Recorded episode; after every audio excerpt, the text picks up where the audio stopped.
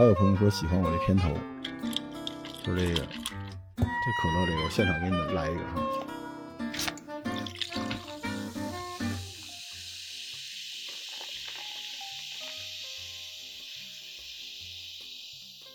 欢迎收听这期的《头号玩家对燃生活攻略》。大家好，我是老罗啊，我们又见面了啊！最近开始复更了，前面连着三期跟晃姐之前录的节目，啊，今天呢给大家录点退圈的节目。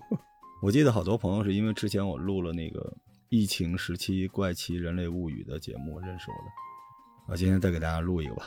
最近气压比较低啊，大家也看见外边风声鹤唳的，我突然就想录期节目了，我就是有一种。不冒犯这些人就难受的一种奇怪的心理啊，所以今天呢，嗯，给大家聊聊最近发生的一些事儿啊，啊，挺有意思的。疫情呢还在继续，身边的环境呢也发生了一些变化，而且不知道大家有没有注意到，最近有很多不好的声音啊，平时不怎么说话的人也都开始说话，平时不骂人的也开始骂人，朋友圈里面都是戾气啊。先说说这些境外的朋友们，因为大家知道我之前在国外工作生活过一段时间吧，啊，有很多朋友在那边，不知道你们有没有这种出了国的朋友啊？就是他们在国内呢无声无息的，然后也不知道因为什么原因就出国了，在国内没事儿啊，一出去就特别同情你。你们有这种吗？特别特别同情你啊！我之前这个左脚受伤了三个月，然后发发朋友圈没人搭理我，再往前点儿创业失败，呃，发个朋友圈也没人搭理我。但是最近啊，听说国内的这个疫情挺严重的，嚯，我我这帮朋友全都出来理我了啊，特别特别的关心我啊，一个个给我发微信啊，担心我衣不遮体啊，食不果腹的，嘘寒问暖啊，问我现在是不是出入不自由啊，问我是不是很焦虑啊，问我是不是啊怎么样怎么样的。后来听说我们这边连外卖都没停呢啊，一切正常，就特别失望。你们有没有这样的朋友啊？就是最近这段时间特别。担心你啊，担心你的前提是他希望你能说出一些，呃，你非常不幸的话，然后让他爽一下。这种我不知道你们是不是有这种朋友，还是我这人做人不行？我们都这种外国朋友啊，还有这种呢，给我们转这视频啊，转国外境外的评论啊，那肯定都不是什么好的。这啥心理啊？你们跟我说说这是啥心理？我从来没有让他们给我转这玩意儿，他们就特别喜欢转啊。我从来没有要求过，你非要发给我，你这叫 push。对吧？你不是 不是在启发我，你是 push 给我一些我不爱看的内容。那要不这么着吧，我是做医疗的，大家知道哈，我给你发点这开肠破肚这个手术的视频啊，给你解解压，我也布置给你。这啥心理啊？这是不是心理疾病？你在国外你见不得我好是吧？你就希望你出国了，我在国内特别不好，水深火热，你才开心。你要是不理他呢，他就特别特别的失落。我觉得这个不是为了我好哈，那口口声声的说为了我好，都是老朋友。他其实就是为自己爽一下。你们身边有这样的人吗？包括朋友圈里边，你们发没发现有一种，就是每天哪儿不好给你发一个，只发不好的消息，好的消息都没有。你看这个什么电影要上了呀，什么漫画又更了呀，是吧？什么番剧又出新的了，然后出什么好玩的手办了，出什么好看的书了，是吧？各种各样的东西，人还在继续啊。就包括我们现在一天到晚在家打游戏、追美剧、读书，多有意思不？他们的世界里面就全是那种黑色的啊、激烈的、愤怒的，全是这个。这世界好像就已经崩了似的。关键是大家都知道我这人吧，本身的日子呢过得也挺好然后。我这人又比较乐观，你一天到晚好像发这个，就想试图让我不开心一下。对不起，我还挺开心的，咋整啊？还有一种啊，还有一种就是在境外他阳了啊。我不知道你们有没有这种朋友，比如我有一好朋友灵儿在加拿大就凉了，啊，什么凉了？我有好朋友灵儿在加拿大，呃，蒙特利尔，人家阳了，阳了跟我说，叔我阳了，我赶紧说，你保重啊，是吧？你这赶紧吃药还是怎么着？你需要帮忙吗？我虽然帮不上，给你点建议什么的。你不说，呃，没事儿。呃，过两天说我有点发烧啊，现在烧退了。再过两天说，哎，叔叔我好了，多开心，对吧？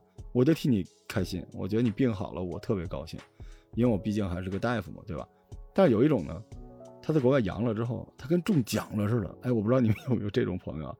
好家伙，你看啊，哎，老庄，我我阳了啊！你看我我没死吧，是吧？你看我厉害吧？我没死啊，我阳了，但是我没死。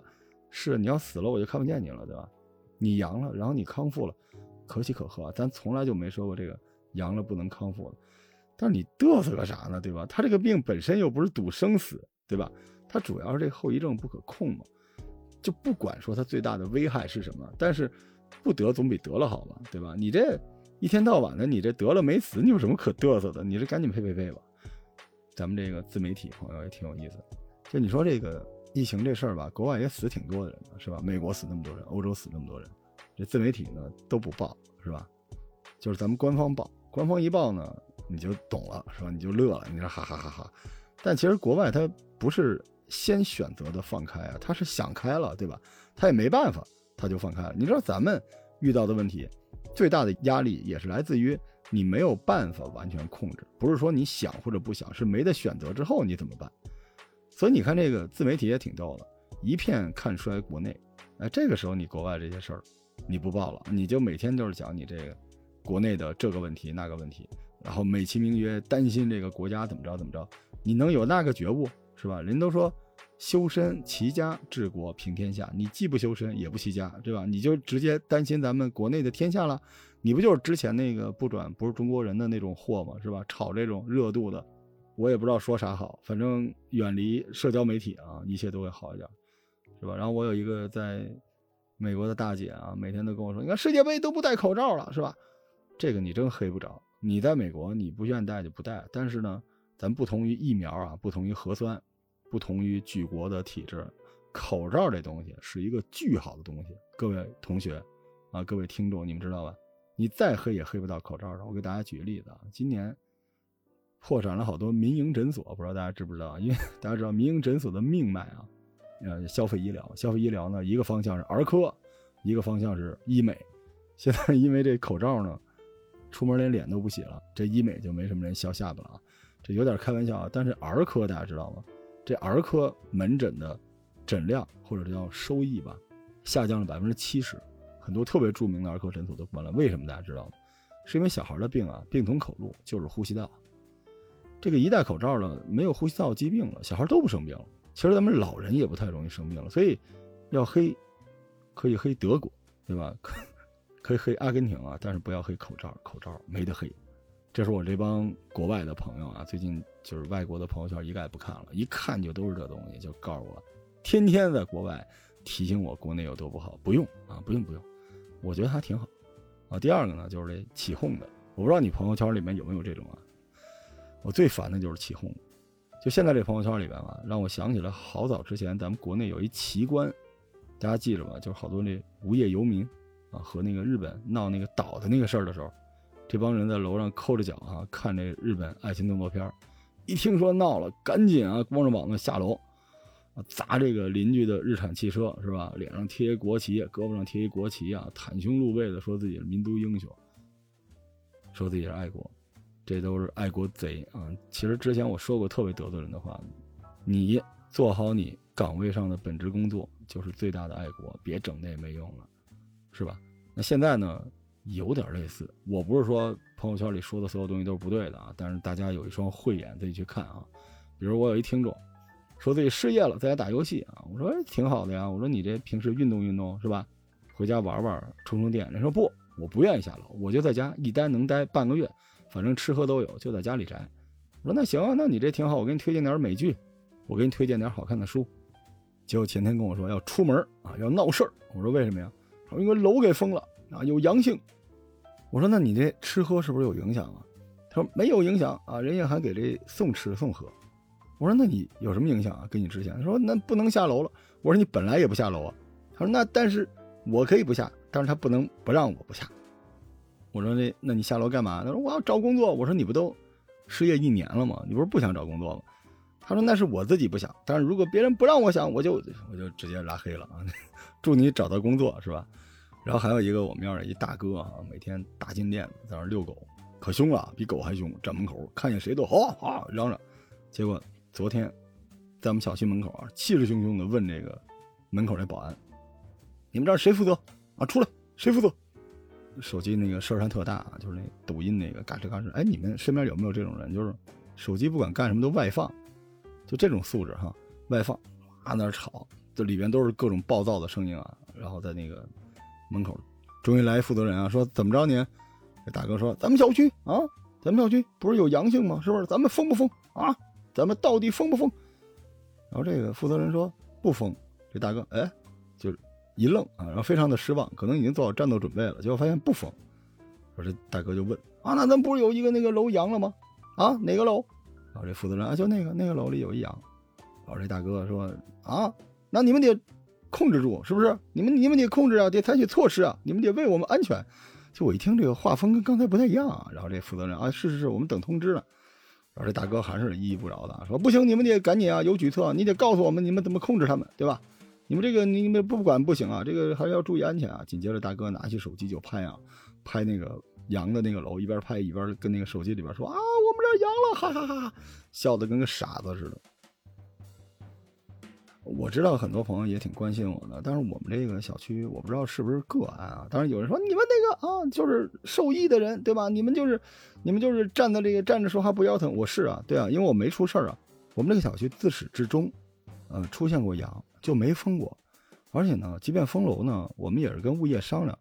这大概率是因为我们这小区的物业都是我们这儿的街坊，然后我们这里边这大白呢也是我们这里的邻居，所以我其实不当讲的哈，就是现在别一致的，就因为出了一些问题就把大白呀、把物业都当成咱们的敌人，没必要。你要是没钱了、失业了、不开心了、堵得慌了，你找个人聊聊，对吧？你听听节目是吧？进我们群里面，咱家打打游戏什么的，你先别滥用你的这个。情绪发泄出去，一个个的那个大白都过街老鼠，人人喊打，是干嘛呀？这些人不是比你为这个疫情做出更多贡献的人吗？那当然，有些小区出现了问题，出现问题就解决呗。我的意思是这样的：独立思考，遇见问题解决问题，但是千万别无脑的乱冲，也无脑的把自己的这些戾气发泄到这个社会上去。我认为这是不理智，也是不成熟的一个表现。然后还有一波呢，就这嘲讽老板呢，我之前。一直说这事儿啊，也有人说你是老板啊，不是啊，我也是打工的呀。比如说啊，公司没破产，啊还能坚持，结果这帮天天上班的人就说我是天选打工人啊，我他妈我就一直叠上班，我从来没风控，就开始抱怨。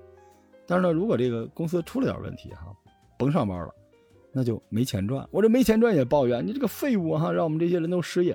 所以那怎么合适呢？就你合适是吧？最好就是你在家里待着。拿的钱比原来还多，你就在家里边涨工资呗，哪有那么好的事儿？其实我觉得这个上下班的问题吧，最好的解决方案，啊，这个时刻呢，即便你不喜欢你老板，对吧？你们现在也是一条绳子上的蚂蚱，嗯，要不就共度难关，要不就及时止损，好合好散，对吧？你别两头都，那也不能都随了你啊，是不是？所以我就祝所有在疫情期间有工作还要出去上班的人啊，一路小心，然后祝这个疫情之间有工作。但不用出去上班，但也许工资少了点的，咱呢有点势量，咱先这个积蓄力量，对吧？也祝那些疫情期间失了业的、不用上班的、没法上班的人，啊，好好休息一下，疫情会过去，对吧？但是大家别再吵无用的架了。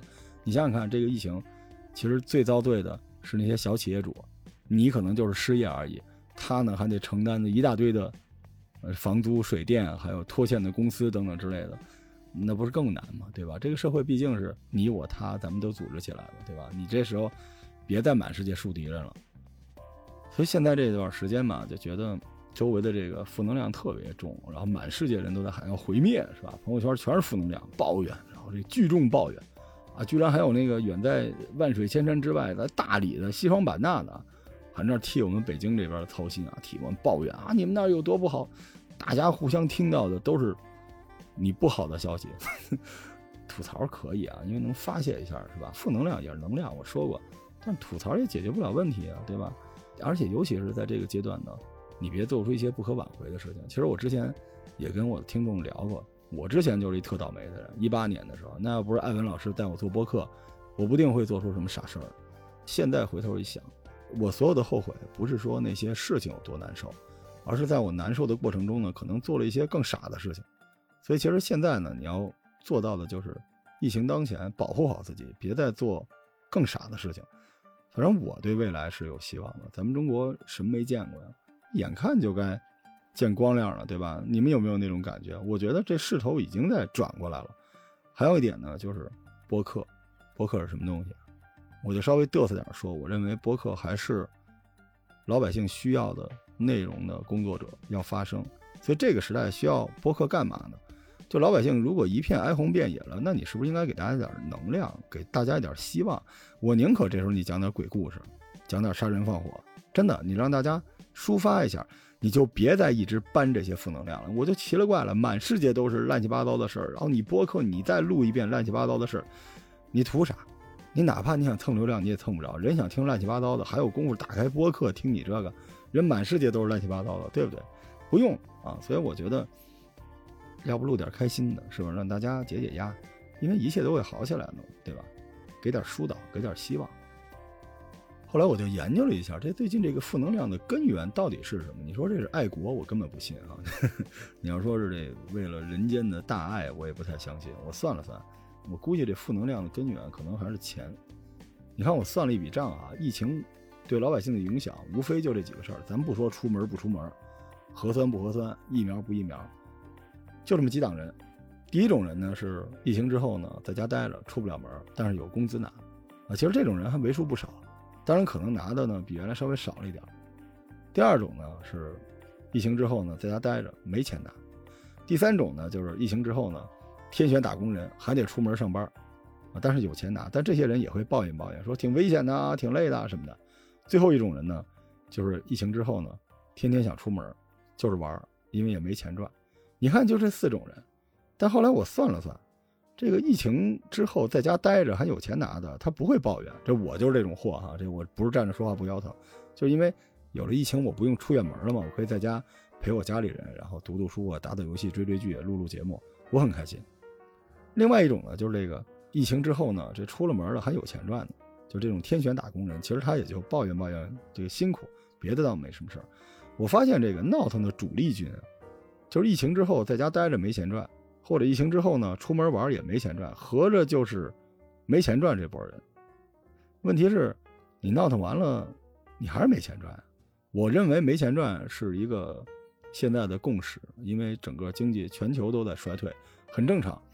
但是你现在应该干点啥，对吧？你赶紧挨家想想办法嘛，对不对？你该考证的考证，该找人的找人，该改简历改简历，该学东西学东西，有的是机会。因为这疫情早晚也会过去。我之前也跟大家说过，消费降级是降了，但不是消费没有了，对吧？买五千冰箱的人没有了，买三千的出现了，那三千的冰箱就得增产呀。那人才也是一样的，你赚一百万的人没了，但是这些公司不招一百万的，就得招一大堆十万的，那你就去赶那十万的不就得了吗？对不对？所以，少折腾，多赚钱，真心话啊！最后呢，其实疫情还是有乐趣的，大家发现了没有？凡事都有两面性嘛。虽然大家都抱怨，但是实际上，你发现了吗？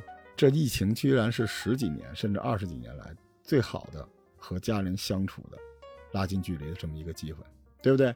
你应该干点什么呢？你好好跟家人相处啊，对吧？疫情当前，你爸妈突然觉得自己很重要，天天嘱咐你这个那个的。啊，注意安全啊！别出门了啊！戴口罩啊！多洗手啊，对吧？你家里人、爱人、小孩每天都能看见你，多好的一个机会！好好跟家人相处呗。至于我刚才说的没钱，你怕啥？人都是比着来的，对不对？这个社会是相对的。如果你没钱，他也没钱；如果大家都没钱，你担什么心？你竞争力不会下降的，对不对？实在不行，你想想你那些老板，你开心了吧？对吧？也有人说罗叔，你这一天到晚的不让我们这闹事儿。是吧？一天到晚这个粉饰太平，是不是谁给你发钱了？还真没有。你要知道哪儿发钱，你告诉我，我去领点那你这一天到晚说中国这不好那不好，要完蛋了，你从谁那收的钱？咱们今儿这个节目呢，啊，录到这儿呢，就是把负能量都往外挤一挤啊，也跟大家说，别折腾，别凑热闹，好日子在后头呢。你先想想你要干什么？你现在最大的问题是什么？是不是不能下楼？对吧？如果它涉及到你的生存了，那没得说啊！咱们折腾。你要不是这东西，你琢磨琢磨，有多少是你发自内心的，有多少就是一帮人一呼百应，你就想凑个热闹的，没必要啊！咱们好好的，是吧？北京呢，前一阵子，路上确实没什么人，但这两天呢，我看着人也多点了，小区门口也热热闹闹的啊，这不挺好的吗？是吧？所以呢，咱们还是对未来保有希望。啊，然后呢，咱可以在家里边的时候呢，干点这个适合在家里做的开心的事情。现在大世界杯的，对不对？有很多游戏又出来了，啊，年终的这个游戏节目我们也要做，世界杯呢我们也要做，然后灌篮高手也快出来了，多有意思！在家待着不好吗？我那天问我一朋友，让你在家待着，这不就是你梦寐以求的事儿吗？你不是想躺平吗？这次彻底躺平了，你咋又不开心了呢？所以我这个节目呢，上半段呢说说这个，如果大家不爱听呢，我也没什么办法啊。我觉得呢，日子好日子不好，主要靠你自己。就是在和平盛世的时候呢，你也抱怨，那现在就是咱们得发掘一些现在这种日子口呢有趣的事情，你得保护好自己。外边不管怎么着，国家大事不管怎么着，咱这修身齐家治国平天下，咱先修身吧，且修着呢，是吧？少关心天下，先关心自己个儿。关心关心你周围的人，小家先弄好，再弄大家，然后也别一天到晚的，一听见这个社会上哈有什么新的举措，哇一一嗓子就闹，没意思。你们看看朋友圈里面现在闹得最欢的，是不是就是当年你烦的那波人啊？一天到晚烦的那不转不是中国人的那个头像上挂一国旗的，是不是那波人？咱这个看热闹的，吆喝吆喝没问题，发泄一下挺好，别走心，别真上场。咱这个热闹完了之后，咱该怎么过日子怎么过日子。然后呢，我就说说这过日子的事儿啊。今天这期节目呢，其实是一做菜的节目啊。你们刚才听到的呢，都是这个，呃，不重要啊。今天呢，想跟大家聊聊疫情期间在家里边，我最近废寝忘食的给你们研究出一个适合在家里边又解压啊，又有爱又温暖，又适合看球啊，成本又低的这么一道菜——寿喜锅。寿喜锅呢？啊，sukiyaki 啊，这个发音非常的标准啊。这个在日本呢不叫寿喜锅，其实这寿喜锅是中国给翻成，因为它这个 suki 大家都翻译成寿喜。sukiyaki 它真正的意思呢是锄头烧，就是日本这个用锄头啊，田间地头把这个边角料放在这锄头上，拿火呜呜烧，这日本人觉得这不得了了。但现在这意思呢，你也可以理解为特别特别特别特别甜的牛肉火锅。日本呢，弄点什么就来不来，就关西、关东两派啊。大家知道这关，基本上这关西、关东呢，想学咱们中国这个关啊，但是人家那没有实际的关，他这个关西、关东呢，基本就是京都，京都以西啊，就是关西，包括京都啊、奈良啊、神户啊、大阪呀，就老日本。关以东，关东地区就后来德川家康啊开发的江户这一块，主要是看不起江户啊，就看不起东京这帮人。所以呢，包括这个关西口音啊、关西派啊，这什么意思呢？就是比较讲究，比较复古。比较 classic，关东呢就比较 fashion 啊，比较潮，就这么一个。当然呢，啊也比较不讲究。大家联想一下，上海人看吃大闸蟹就知道了。那这个关西的就得把这个大闸蟹都吃完，这螃蟹还能摆回去。关东就我直接连壳一块嚼哈。然后这个寿喜锅呢，关西关东有两派啊。关西呢比较麻烦，先煎后煮啊，你可以理解为某种烧烤，其实就是碟子碗子一大堆，这个也比较嘚瑟啊，这时间也费时候。但是香也是真的香，关东就比较省事儿了，就火锅。大家想记这关东关西特简单，你就记那关东煮，就咱七幺幺吃那好炖。这个东西呢，一到了关东呢，就直接咕嘟咕嘟的这种比较省事儿的这种的叫关东。所以以后呢，你就知道寿喜锅呢，关东就直接咕嘟咕嘟，然后关西呢就得呲啦，然后再咕嘟啊。所以我们今儿呢主要讲的是这关东的火锅，为什么呢？因为我在我们家试过一次关西哈，然后呲啦了两下之后呢，果不其然啊，小屋子里边因为这个是。顶级和牛啊，小屋子里面都是烟啊，而且这个窗户忘了开了啊，我媳妇儿直接冲进来，哇哒一个飞腿给我踢出去了，把小孩呛得直哭。所以这 为了安全啊，爸爸们都是咱啊关东的寿喜锅。先说材料啊，咱们讲这材料，知识点来了啊。首先这锅一般来说啊，铸铁锅挺好，这苏泊尔呃有那么一个珐琅的一铸铁锅，我忘了多少钱，两两三百吧，我用的是这个。如果你们要买这个牌子，你们就进群找 c h a n c y 就行了。那卖锅女王的群里边，如果你们不用这个铸铁锅呢，嫌麻烦，而且你的量比较小，就一个人吃呢，就我之前在双十一的那个节目里面推荐的那个小电锅就可以。然后啊，牛肉，一般来说呢，这牛肉咱就吃点肥牛片就行了。如果你有钱啊，就买和牛没问题，但和牛太贵了，一斤五百块钱。我觉得咱不用买那一斤五百块钱的，咱买点那个便宜的。两百克的那种就可以，二十多块钱啊。但是啊，我刚才跟森森聊还在聊呢，我教大家一知识，就怎么分辨你买的这个牛肉是不是合成的，羊肉也可以参考这个事情啊。其实我总结出一规律，首先呢，这个合成肉呢，它这个红肉和白肉是分开的，红是红，白是白的，一块一块的，特别明显啊，跟马赛克似的，纹理也特别特别粗糙，拼接的非常的粗糙，而且这个瘦肉多一些，雪花式的纹理就根本看不见，所以实际上这都是。很容易就能看出来的啊，真正的不是合成的这种原切肉呢，它基本都是红白相间的，而且纹理呢非常的细腻，关键是有雪花，看得非常非常清楚啊。还有一个就是这个牛肉的颜色，你知道这个牛肉啊，一般冻完了之后啊，它这个血进去之后，基本都是粉色或者淡粉色的。你要吃的那个鲜红色、血红色的，大概率都是假的。然后就是这价格，咱们知道这个牛肉一斤呢，差不多五十块钱左右，就一公斤差不多就一百块钱左右。你算吧，你要说在网上买那牛排，十块钱一公斤，你还惦记着它是肉，对吧？它可能连豆腐都不是，那都是添加剂，还有胶什么之类的。所以你在买这东西呢，基本上你要看好它这个牛肉的价格。现在外边的牛肉呢，基本上我不知道大家有没有注意啊，都是两百克一盒，两百克如果是卖二十多块钱的话，基本都是靠谱的，也是比较合理的。然后就是这个配料，因为大家知道，其实合成肉呢，在国家的这个工商管理体系之下还是能上市的啊，它不是假肉啊，合成肉还是能上市的。但是呢，他们在做这个肉的时候，它这个图片能作假，但是下边的这个配料表不敢作假，所以你看一眼肉的配料表就只有肉。一旦有什么乱七八糟其他东西，就肯定是合成。所以呢，结论就是，哎，红白相间啊，纹理细腻有雪花，然后一百块钱一公斤，粉色颜色，然后看配料表，基本就能买到不是合成的肥牛了。现在大家可以在网上买到的这种肥牛呢，基本上两三百克啊，二三十块钱，放心吃，没毛病。然后呢，需要准备一小块牛脂啊，就牛油。如果你没有呢，五花肉，肉皮也可以。如果还没有，弄块黄油也可以，黄油也没有啊，服了，随便来点油啊啊，反正不粘锅就行，来点油，然后来半颗娃娃菜，啊，娃娃菜没有呢，大白菜啊平替，然后就是洋葱，洋葱推荐白洋葱啊，这里边哎再给大家补充一下，这为什么有白洋葱、紫洋葱之分啊？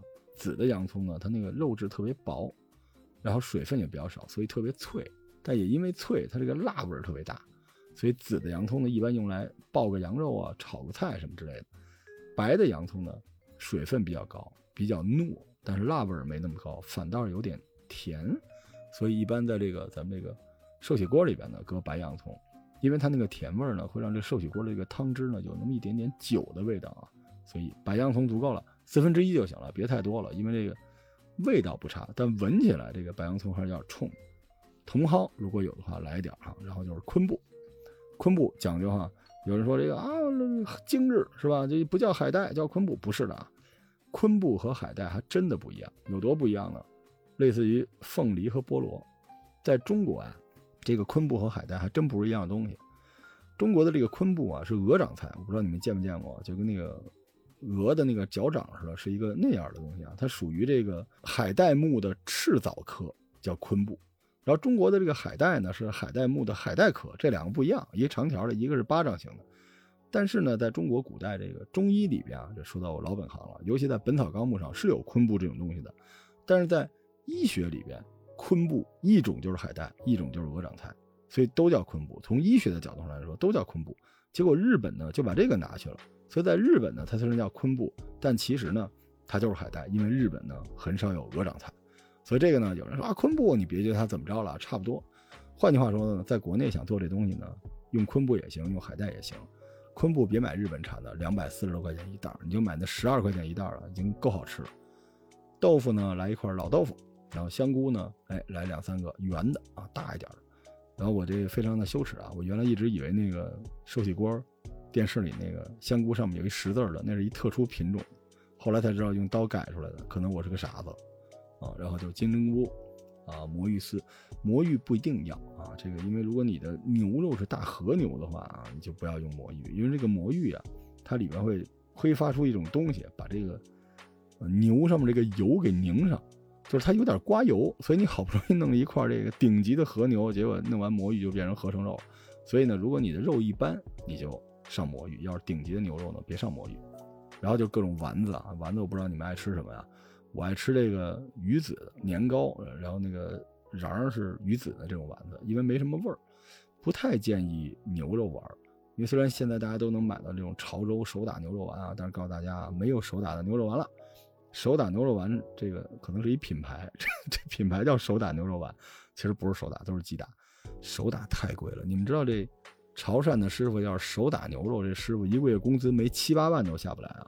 这就类似于金庸名著里面是金庸名写的这个著作是，所以呢，啊牛肉丸呢差不多得了，因为它这个味道太冲，不太建议跟着这个寿喜锅一起走。鱼丸子问题不大，啊，然后乌冬面啊，乌冬面可以准备一点，然后不行就平替白象啊，白象，白象方便面，赶快来冠名我！我这两天一天到晚都在推这白象方便面，然后一根大葱，生食的鸡蛋一定要来两个，生食鸡蛋无菌蛋来两个。然后呢，就是这个料汁方面的准备啊，这个如果你家里有出汁，不是动词啊，是不是出汁儿哈？这是一名词，就是一种日本的高汤。这是最好的，然后呢，来点日本酱油啊，来点味淋，然后糖，啊，木糖醇就可以，这就可以啊，这就做这个料汁了。嗯，咱们先说说这个出汁儿吧。出汁儿这东西呢，有现成的，贵，大概一升是三四十块钱可以买到。如果你不愿意买呢，啊，你可以自己做，就日本的高汤啊，而且日本比较穷啊，咱咱们中国一说高汤都是鸡炖的，然后日本这不是，它什么东西呢？它其实就是煮这刚才咱说这昆布。啊，如海带也一样，你就煮它，咕嘟着，别太烫。这个水呢，七八十度就行了，就有点半烫半煮的意思。然后呢，这里边煮差不多之后呢，把这海带捞出去，然后往里边放这个柴鱼花，就木鱼花，就一个东西。这个呢，如果能买的就买，买不着拉倒了。然后加水煮，煮大概多少呢？基本上呃一锅吧，差不多七八百毫升的水吧。啊，然后把这个海带呢放个六七片，这个。柴鱼花呢，放两把啊，这分别煮啊。海带捞出去再放柴鱼花，不然就乱套了。两个都弄完之后呢，全都捞出去之后呢，你就得到一锅出汁儿，其实就是海带木鱼花汤。这个汁儿的颜色呢，啊，有点这个发黄啊，就跟上了火的那啥似的，那就差不多就行了啊。然后呢，咱们这个用这出汁儿呢，做这个酱汁儿。大家知道这如果讲究一点的话，咱们刚才又说回这关西派，如果讲究一点的话，其实寿喜锅是有两种汤汁的，一种是打底，就是底下咕嘟。一种往上面浇作为浇头，但咱们呢来一简单点的，咱就把这个出汁儿呢直接做成酱汁儿怎么做呢？刚才我们说了啊，这个出汁已经做好了，就刚才这个发黄的这东西，然后往里边呢搁这个味淋，味淋呢大家也能买到。味淋什么东西呢？其实是日本的一种用清酒做的一种调料的东西啊。如果你没有的话，你就找这个米酒，你们家有没有啊？这个如果再没有，真的没有平替了啊。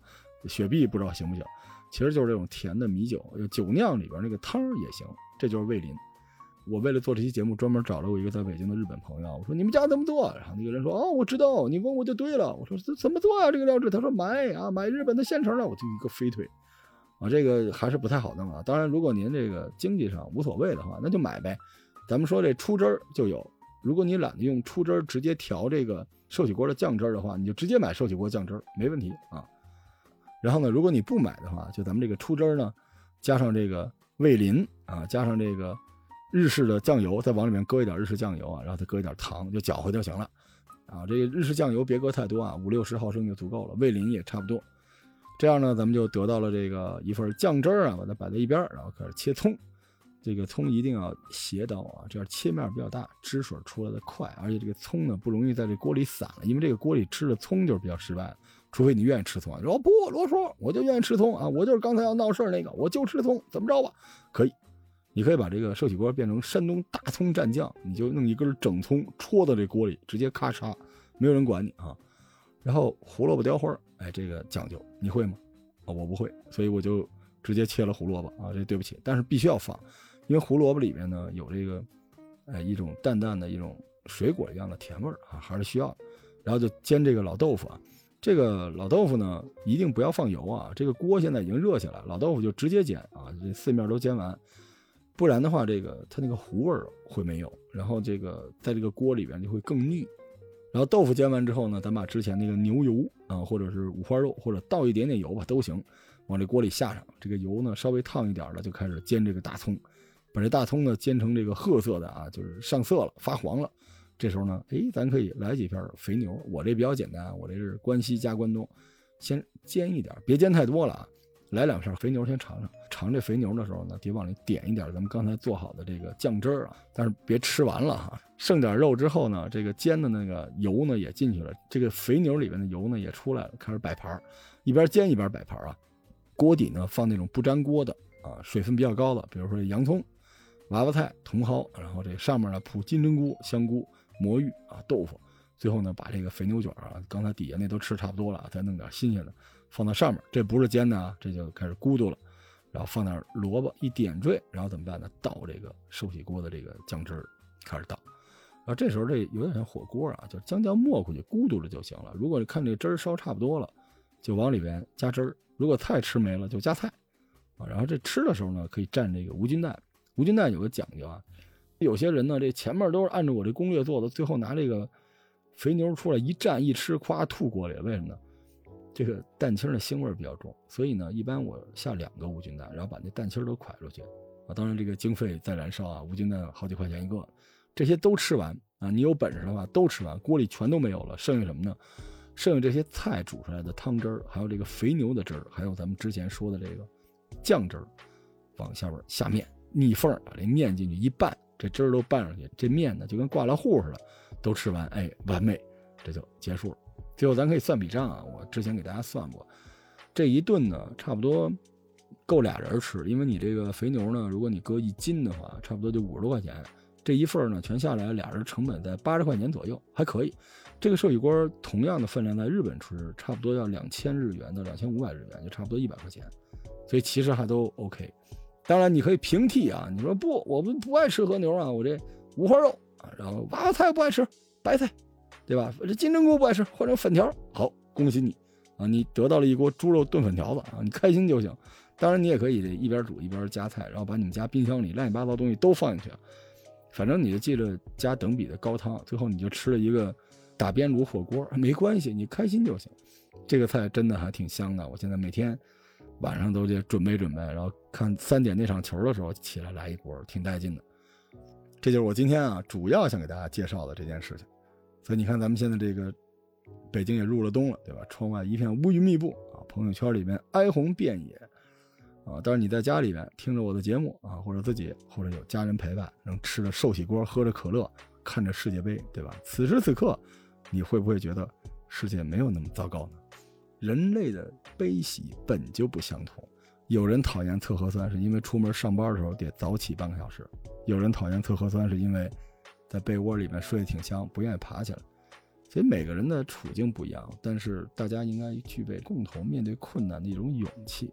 只要你自己足够坚强、足够包容、足够独立思考，你过去以来所有对生活的热爱，都会在不那么顺利的日子里边站出来保护你的。